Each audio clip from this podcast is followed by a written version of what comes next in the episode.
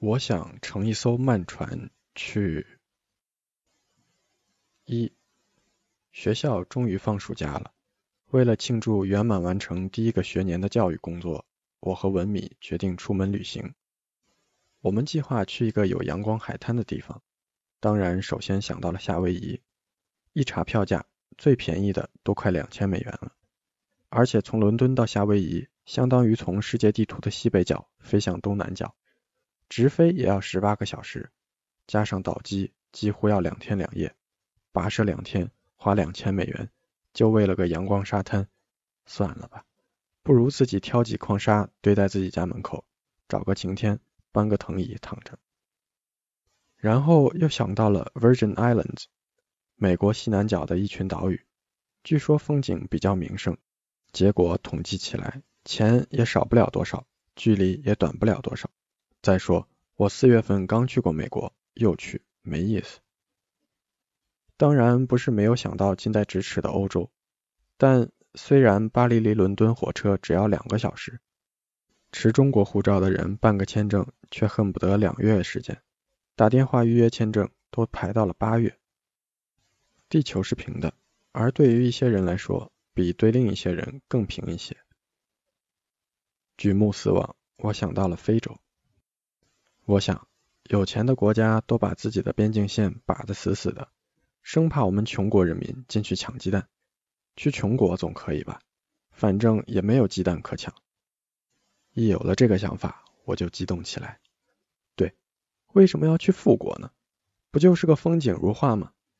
剑桥村到处也风景如画，为什么要花那么多钱去隔壁村看我家窗口也能看到的东西呢？相比之下，非洲。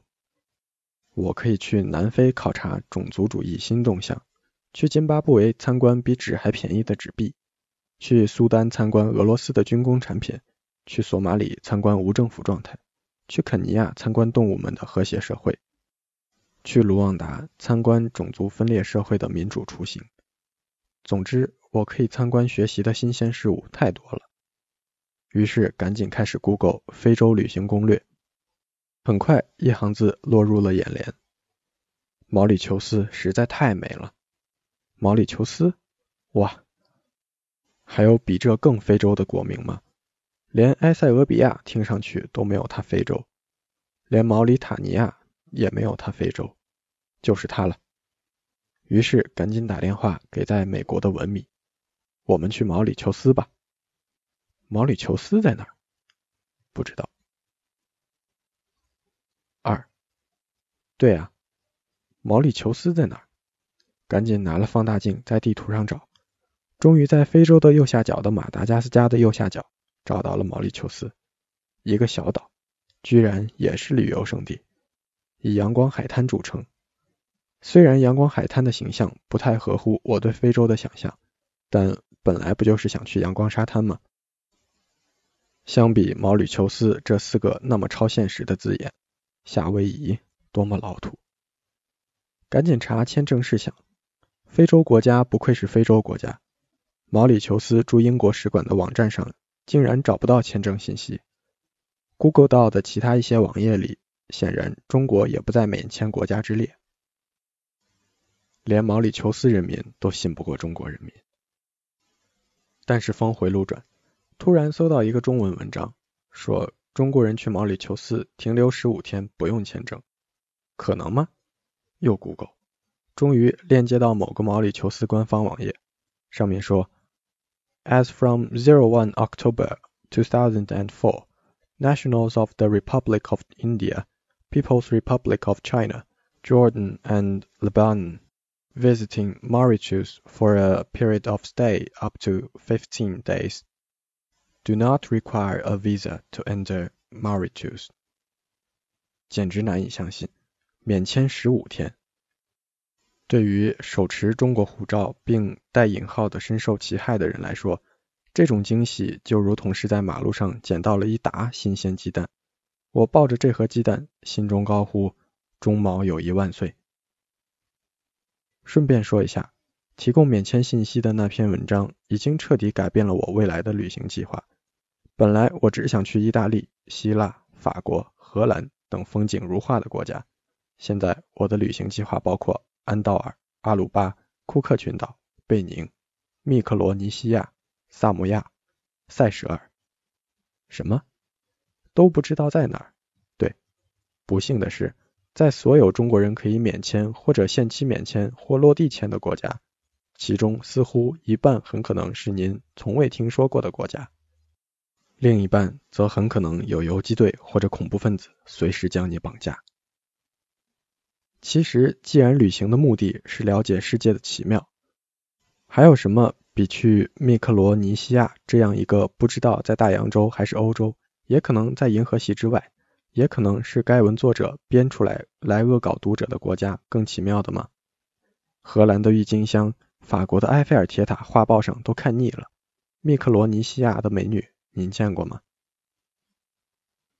我们很快订了去毛里求斯的机票和旅馆。事实证明，其实也不知道比去夏威夷便宜多少。六月十五日，我将飞往那个三天前我还不知道的地理位置的国家，享受阳光沙滩了。下面将进入我最喜爱的旅行准备阶段了——购物。我要买新的游泳衣、太阳帽、沙滩鞋，还有适合海边穿的裙子。就在我憧憬着自己穿着适合海边穿的裙子。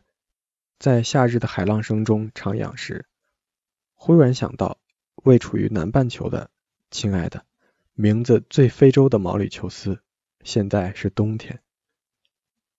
世界因为我们脑子里少了那根弦而精彩。三，毛里求斯比我想象的破。去之前查了维基，说毛里求斯人均 GDP 一万多美元。是非洲人均 GDP 最高的国家。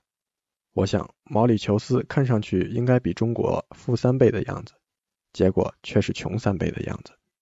首都路易港看上去也勉强就是中国一个穷省地级市的模样。结论就是，人均 GDP 这个数字所含信息量极少。不过毛里求斯有一个特点，凡是旅游区域，比如酒店、港口的购物中心。都非常的宽敞明亮，但非旅游景点、普通城镇和村庄都给人以破破烂烂的感觉，这一点让人有点别扭。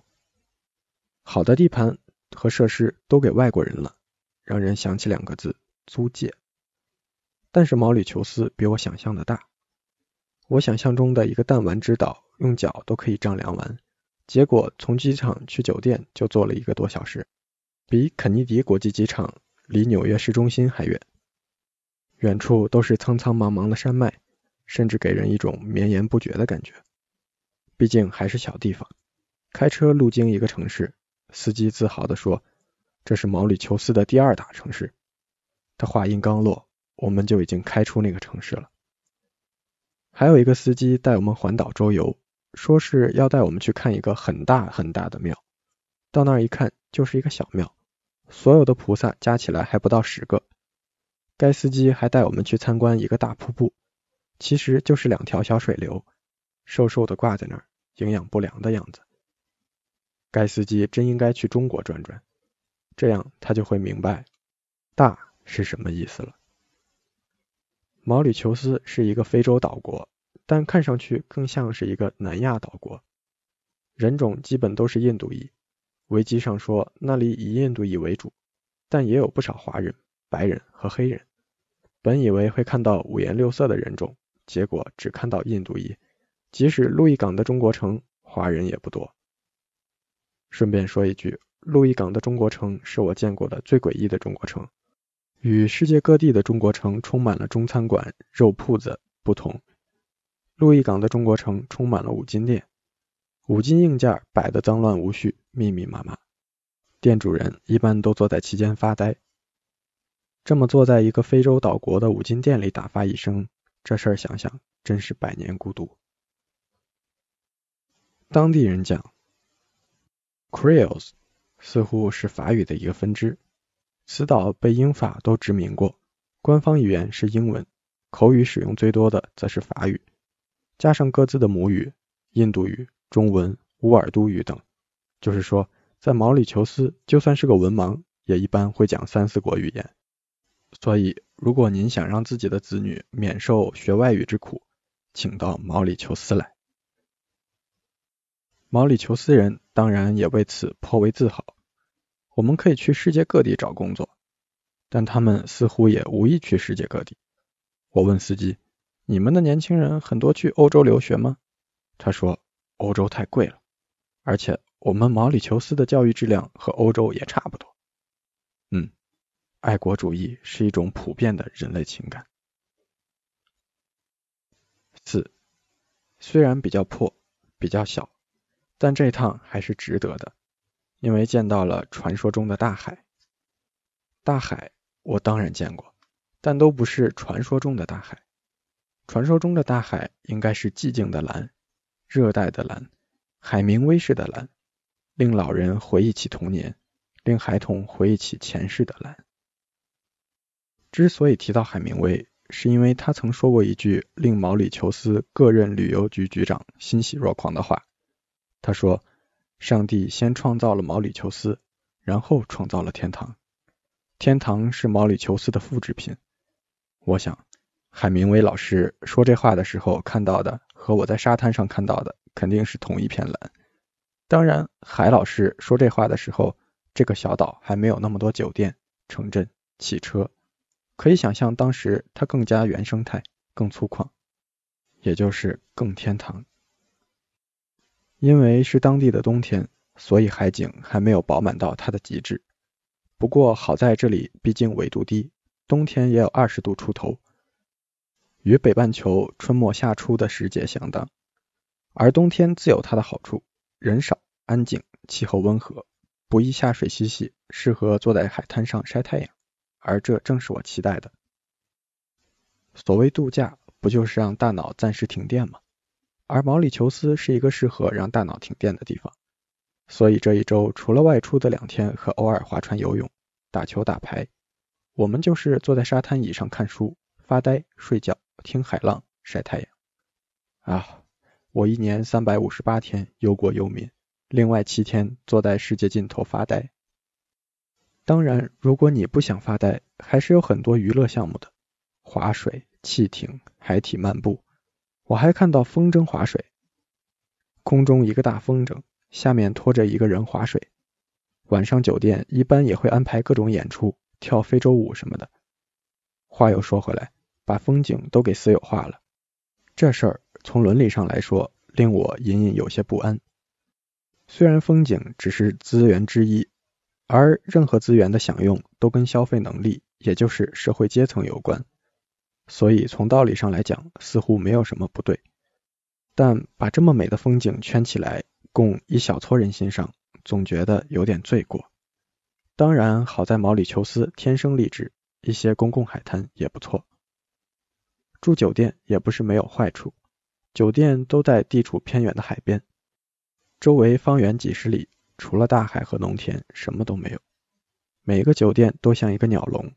对于了解当地风土人情不太方便，当然也可以打车离开酒店，但是出租车司机都会带你去另一些旅游景点。对于我这样喜欢在大街小巷任意漫步、打听猪肉价格和观赏电线杆文学的人来说，不免遗憾。有一点比较奇怪，这是一个岛国，但似乎没有什么海鲜。我们住的酒店三餐都没有海鲜供应，外出吃的话。比一般的非岛国还要贵，味道也很一般。于是我们天天缩在酒店里吃烤的很难吃的鱼肉、牛肉，还有面包、意粉，偶尔有煮的白菜木耳，那就是我俩的福音了。有一回文米午休赖床不肯起来吃饭，我大喊一句：“白菜都给人吃完了！”只见他立刻噌的爬起来，朝着餐厅飞奔而去了。五。给我远在中国的爸妈电话，我在毛里求斯玩。老妈说：“毛里求斯，你可要注意安全。”老爸说：“毛里求斯是不是一种布料啊？给我买几尺带回来啊。”